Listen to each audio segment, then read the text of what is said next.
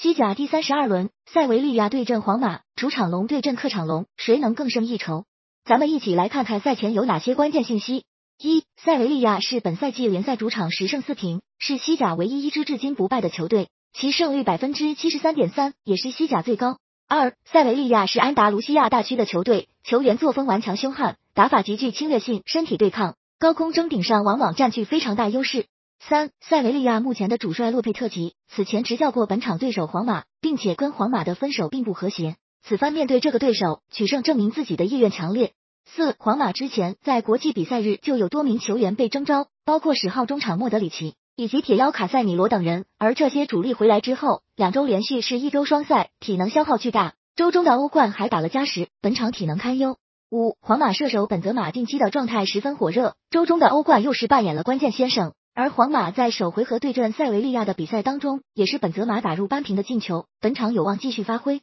六，皇马的主力中卫米利唐周中欧冠因停赛而缺阵，本场比赛满血复出，他对球队的后防非常关键。周中缺少他的情况下，就被切尔西打入三球，本场能够体能满满的回来，对皇马而言无疑是个好消息。七，皇马周中多进行了一场欧冠，不过球队此前六次周中打完欧冠回来的联赛全胜，